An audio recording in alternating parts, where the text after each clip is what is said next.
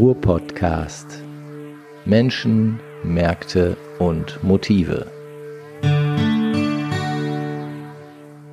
Ja, hallo, es ist wieder Ruhr-Podcast-Zeit. Mein Name ist Frank Sepp Oberpichler und mir zur Seite sitzt die Annika mal wieder.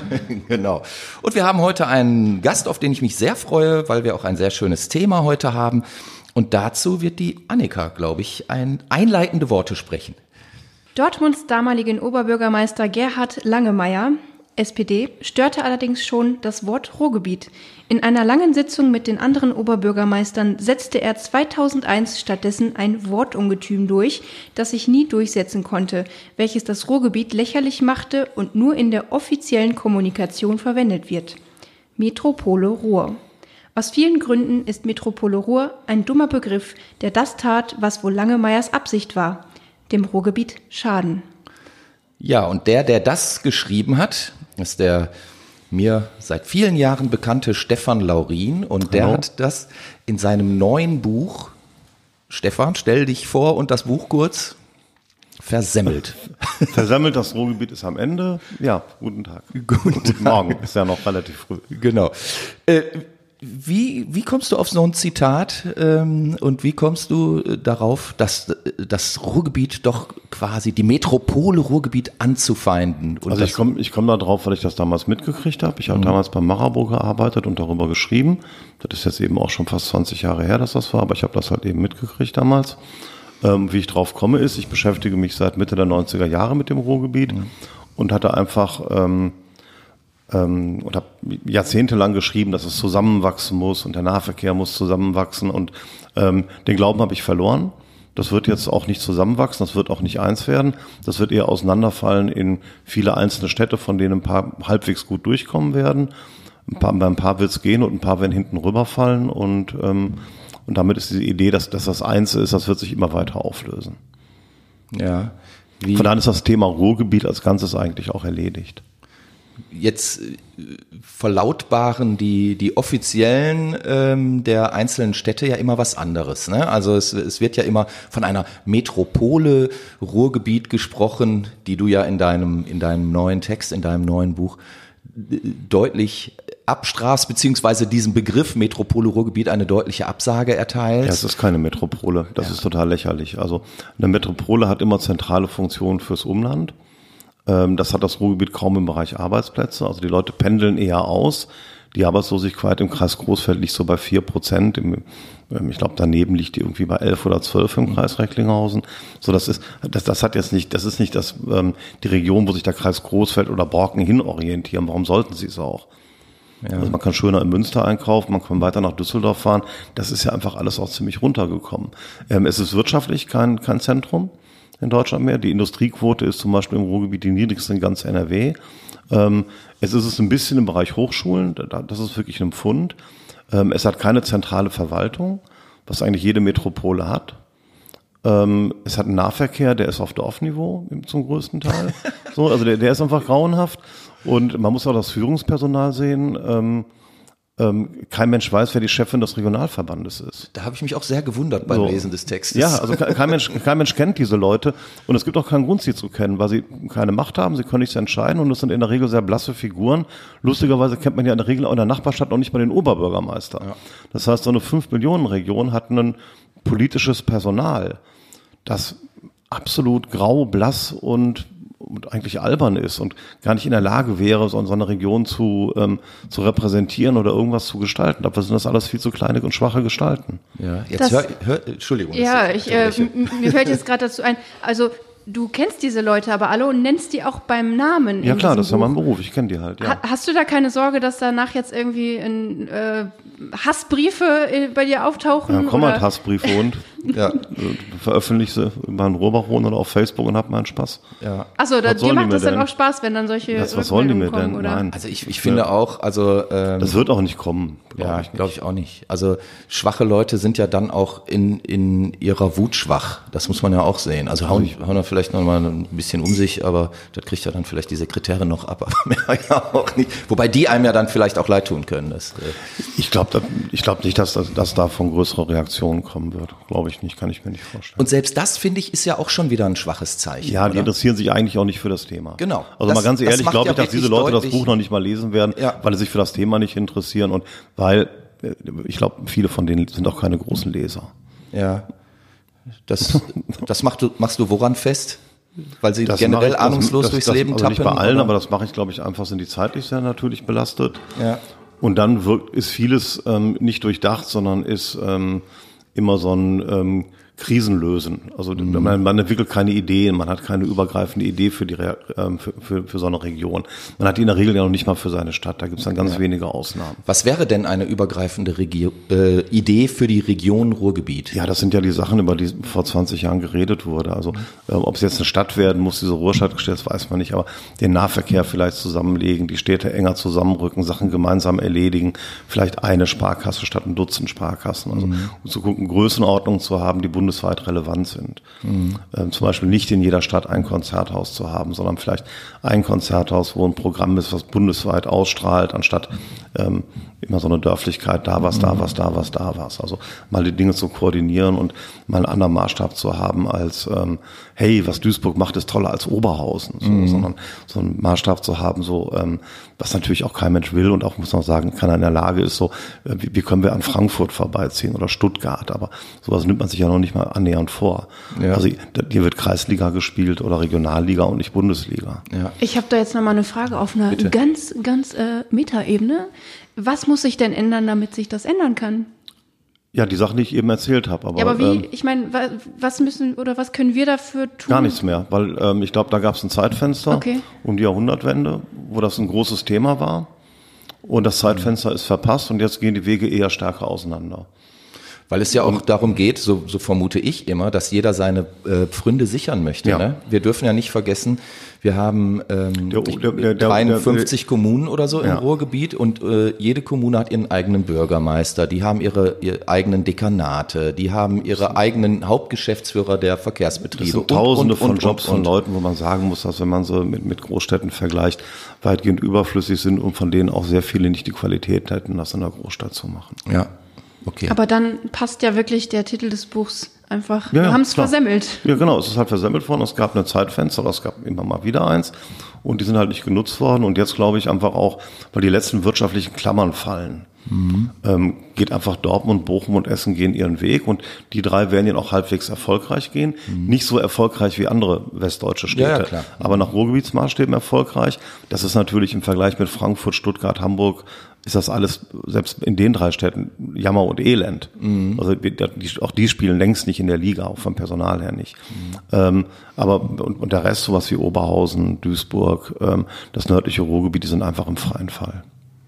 Was heißt freier Fall für dich? Freier Fall heißt, dass ähm, im gesamten Ruhrgebiet, und das trifft auf die Region noch stärker zu, in diesem neunjährigen Boom ähm, die Zahl der Arbeitsplätze natürlich zugenommen hat, was hier als großer Erfolg verkauft wird. Äh, in allen anderen Regionen Deutschlands allerdings die Zahl der Arbeitsplätze noch stärker gewachsen Ja. ist, sodass wir im Boom den Abstand noch vergrößert haben zu den anderen. Also wir sind im Prinzip, wenn man sich das anguckt, noch weiter zurückgefallen.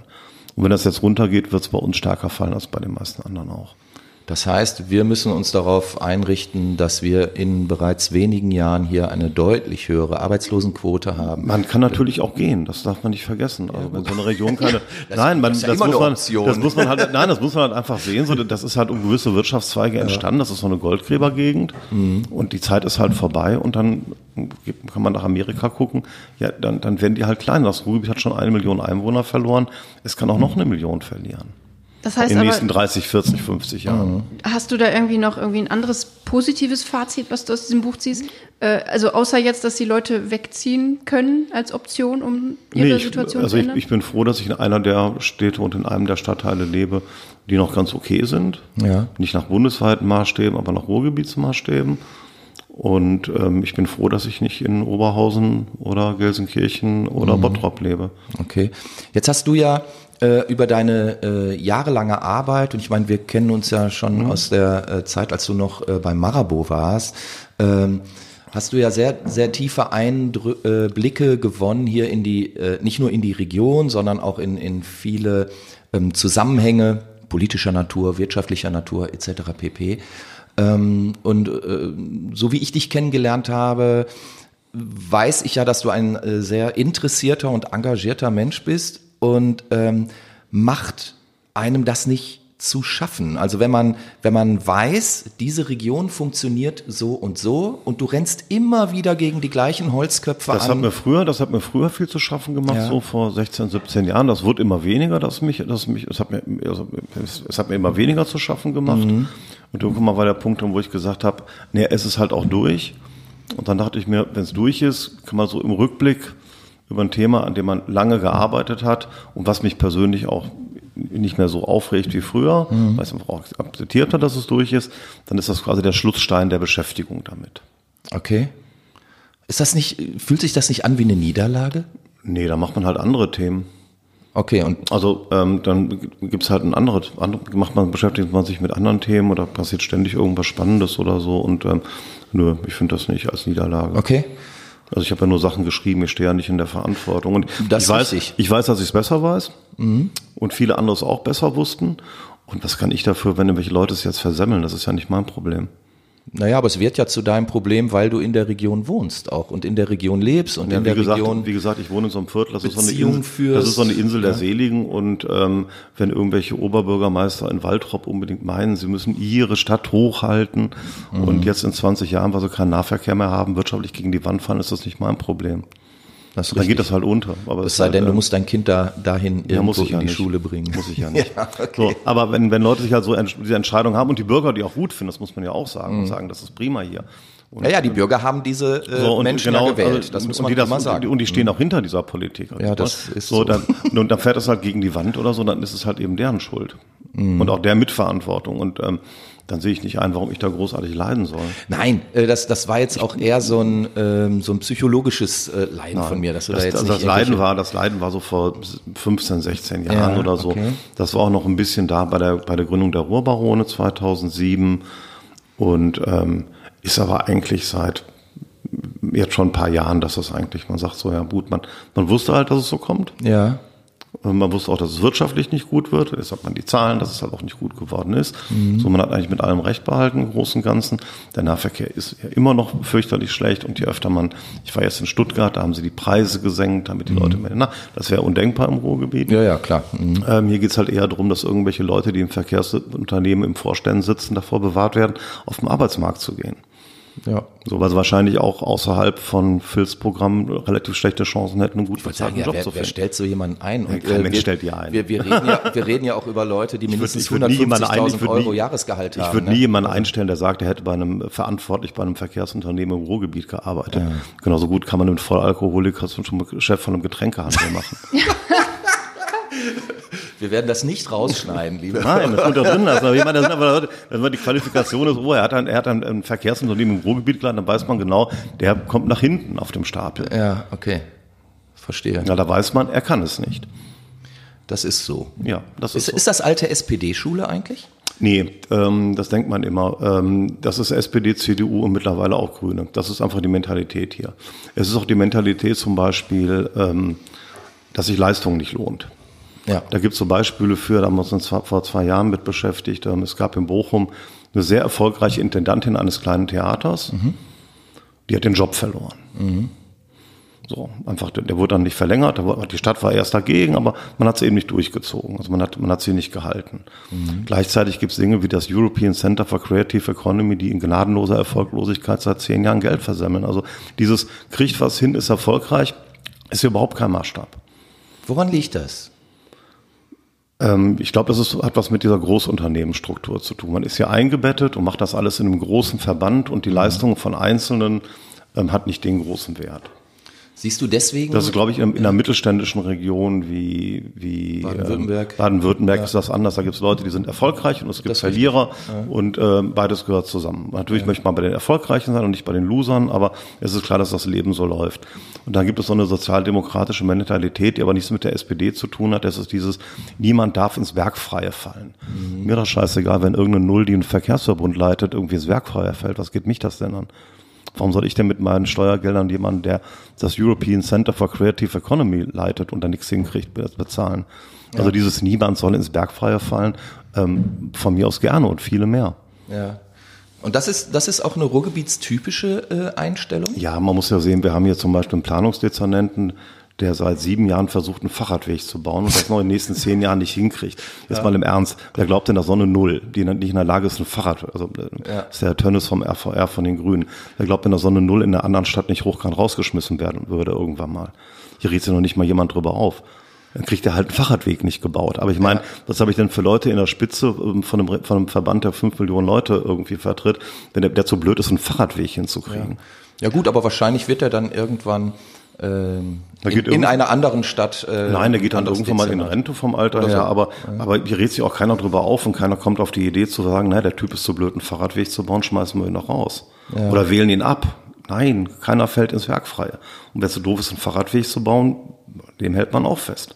Ich glaube aber jeder, der hier irgendwie im Ruhrgebiet wohnt, kennt irgendwie auch so eine ähnliche Geschichte ja, von irgendeinem davon. Politiker, mhm. irgendeinem Typen in Spitzenposition, der irgendein und, und Projekt und ich glaube, ich glaube, dass da der Wettbewerb in anderen Städten einfach auch härter ist und dieser Wettbewerb sorgt dafür, dass sich bessere Leute durchsetzen.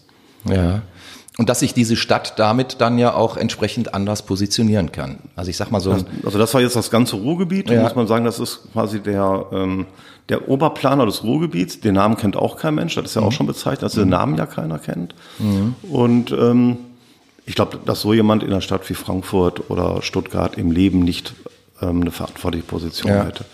Also glaube ich nicht. Also ich glaube, das sind einfach Leute, von, die, die so eine geringe Qualität haben, ja. dass, dass die, das wäre undenkbar, dass die in, in, Hamburg was zu sagen hätten. Ja. Und Hamburg, das darf man nicht vergessen, ist viel kleiner. Wir reden ja von einer 5 Millionen Region. Im Kern müssen hier die besten Leute sein, weil das die größte Region ist mit den größten Problemen, die die besten Leute braucht. Und wir haben Leute, die wahrscheinlich in einer schwäbischen Gemeinde mittlerer Größe ähm, noch nicht mal für die Parkraumüberwachung zuständig wären.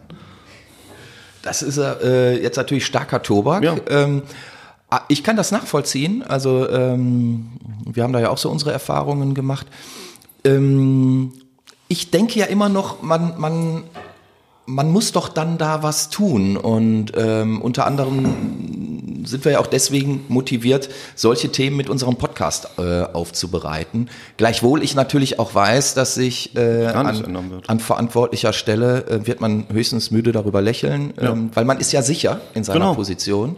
Ähm, ich äh, könnte jetzt auch sicherlich einige Namen nennen, die. Also die Leute im ähm, Ruhrgebiet wollen es ja. auch nicht anders haben. Also es erwartet auch keiner, dass jemand, der was Schlechtes macht, ähm, Konsequenzen spürt. Das okay. will auch keiner. Aber also warum nicht? Äh, also das, das, das, ist auch die, das ist auch die Mentalität hier. Man pocht da nicht drauf. Also man pocht ist das so eine Versorgermentalität? Ja, man ist halt zufrieden, dass man die Sachen kriegt und auch auf einem niedrigen Niveau. Also das ist ja Nahverkehr, bleiben wir mal bei dem Beispiel.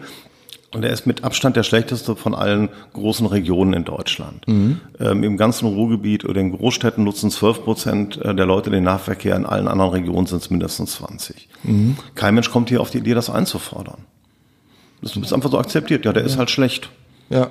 Aber irgendwie und dann von Bochum nach Dortmund bin ich ja. doch schnell.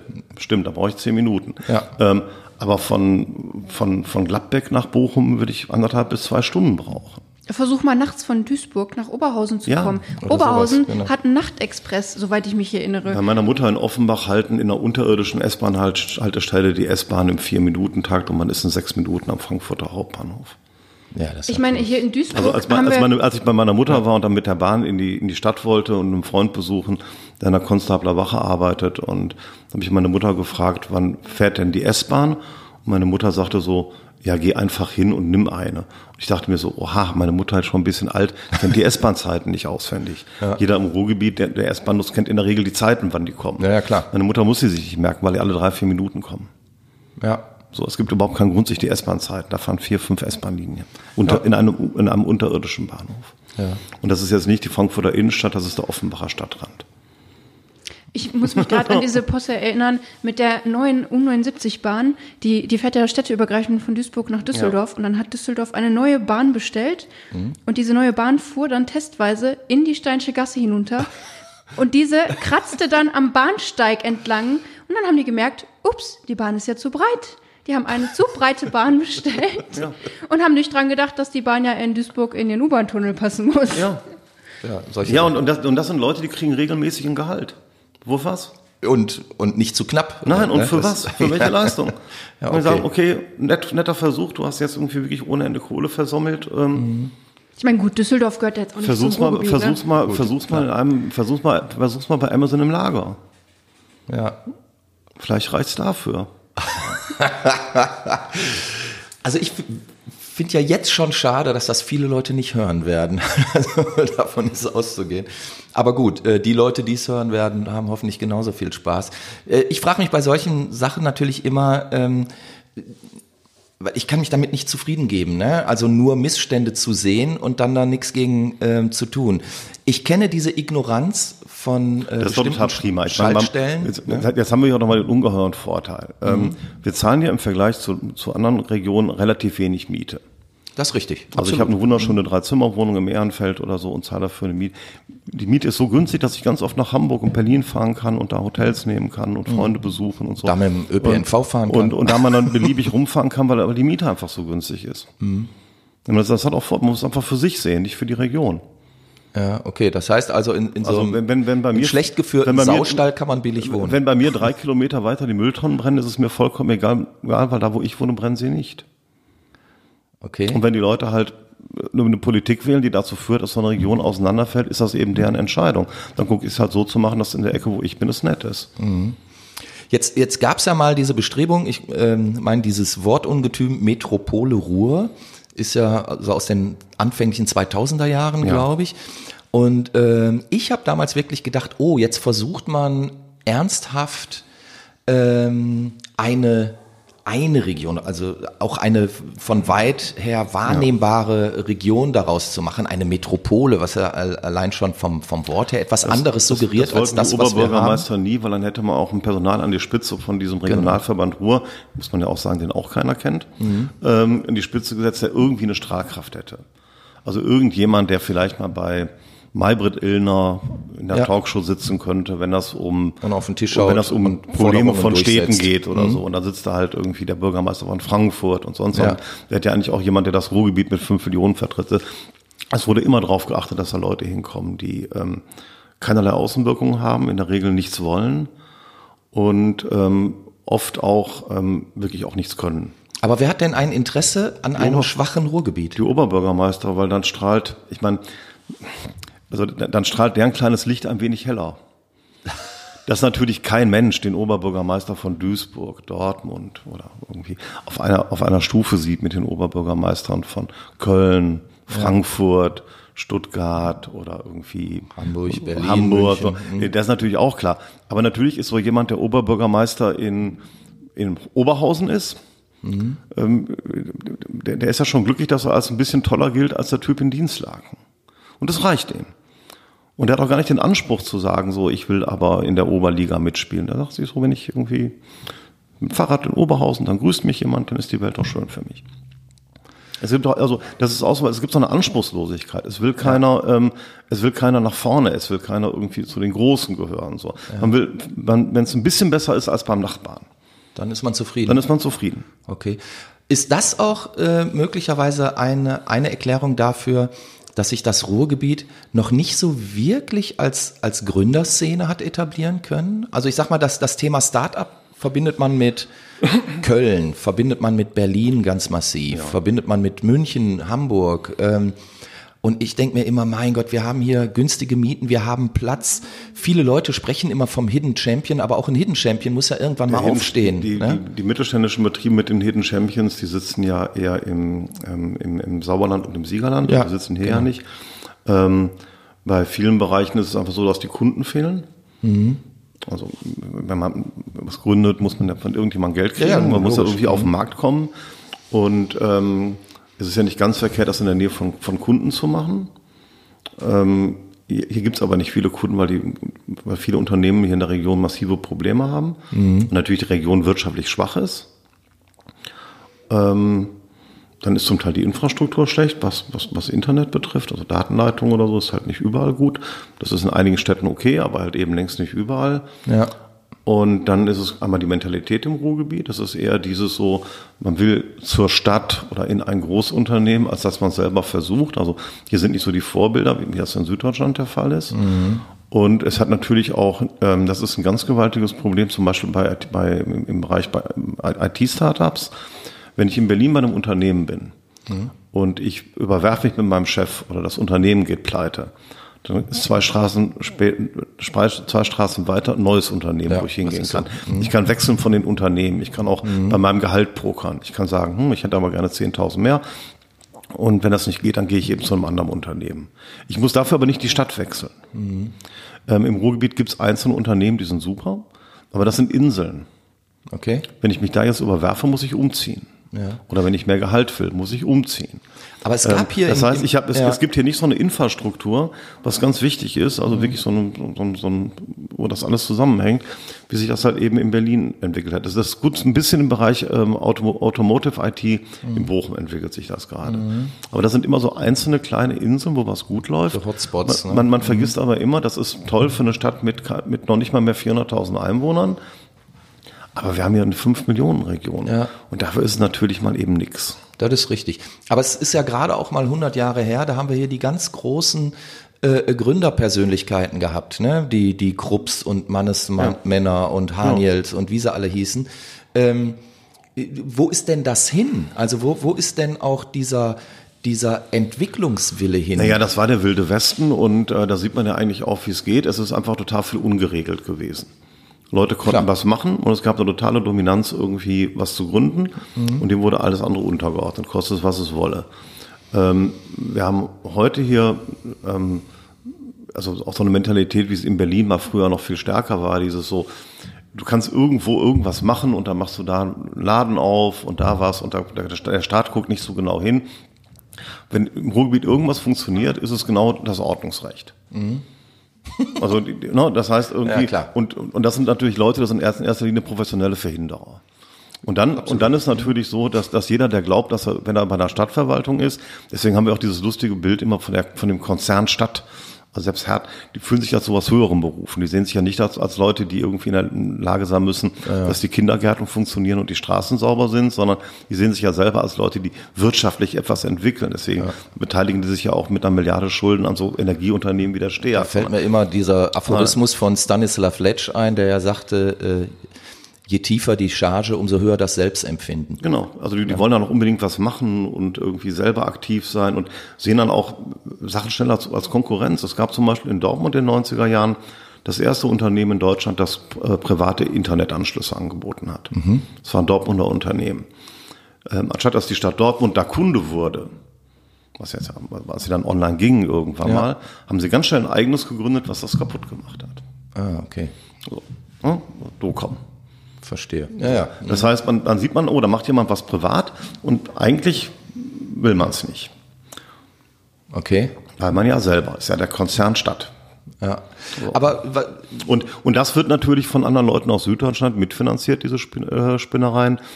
Ähm, deswegen bin ich absolut nicht dafür, hier einen Cent mehr Geld hinzugeben, weil ähm, mit dem mehr Geld, was man hier hingeben würde, also auch der Schuldenschnitt, sonst was, das macht nur Sinn, wenn man ähm, sehr genau achtet, worauf das Geld kommt. Das ist, wenn man den, den Städten jetzt mehr Geld gibt, ist es so, als ob man einem Zwölfjährigen 10.000 Euro in die Hand gibt.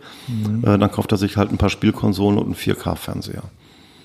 Das heißt, man muss den Leuten genau sagen, was sie mit dem Geld zu tun haben. Das wäre jetzt das Thema äh, Förderung. Ja, Und, also hier muss eigentlich nichts gefördert worden, hier ist genug Geld hingelaufen und im Kern, da müssen sie halt ihre Stadtwerke verkaufen, da müssen sie halt sich von der STEAG trennen, was sie jetzt ja auch tun wollen. Da müssen sie mal aufhören, tausende von Unternehmen zu betreiben, wo sie halt auch wieder irgendwelche Parteifreunde und irgendwelche Leute unterbringen. Ja. Dann werden sie schon noch Geld haben. Und sie können ihre Städte zusammenlegen. Sie müssen nicht alle eigene Katasterämter haben. Sie können ihre Nahverkehrsunternehmen zusammenlegen. Wenn sie das alles gemacht haben, brauchen dann noch Geld. Wenn sie dann einen guten Grund haben, wofür, zum Beispiel für das Renovieren einer Schule, Ja. dann kann man ihnen Geld geben. Wenn sie der Meinung sind, sie müssen das fünfte oder sechste Konzerthaus bauen, dann wird man ihnen sagen, nein. Das ist jetzt fast schon ein tolles Schlusswort. Wir wir müssen Also auch mal ich- so ein ich bin ja bisschen der auf die Meinung- Zeit gucken. Was wir jetzt noch machen können, ist, wir schicken jedem dieser Oberbürgermeister einfach dein Buch, Stefan. Ja. Was hältst du davon? Das ist eine überhaupt tolle Idee. Ist ja bald Weihnachten. Oder wir schicken Ihnen den Link zu unserem Podcast, den man Ja. hören kann. Ja, auch das äh, sollten wir tun. Ja, ich bedanke mich Okay. ganz herzlich bei dir. Das Ja. war äh, eine sehr interessante Runde. Wir haben einigen Leuten, glaube ich, indirekt sehr auf den Fuß getreten. Das freut mich immer sehr. Und ähm, ich sage Dankeschön. Mein Name Okay. ist Frank Sepp Oberpichler. Das war der Ruhr-Podcast. Ja, wie immer mit Annika und unserem Gast heute, Stefan Laurin. Vielen Dank. Genau. Danke. Spaß gemacht. Jo, tschüss. Ruhr-Podcast.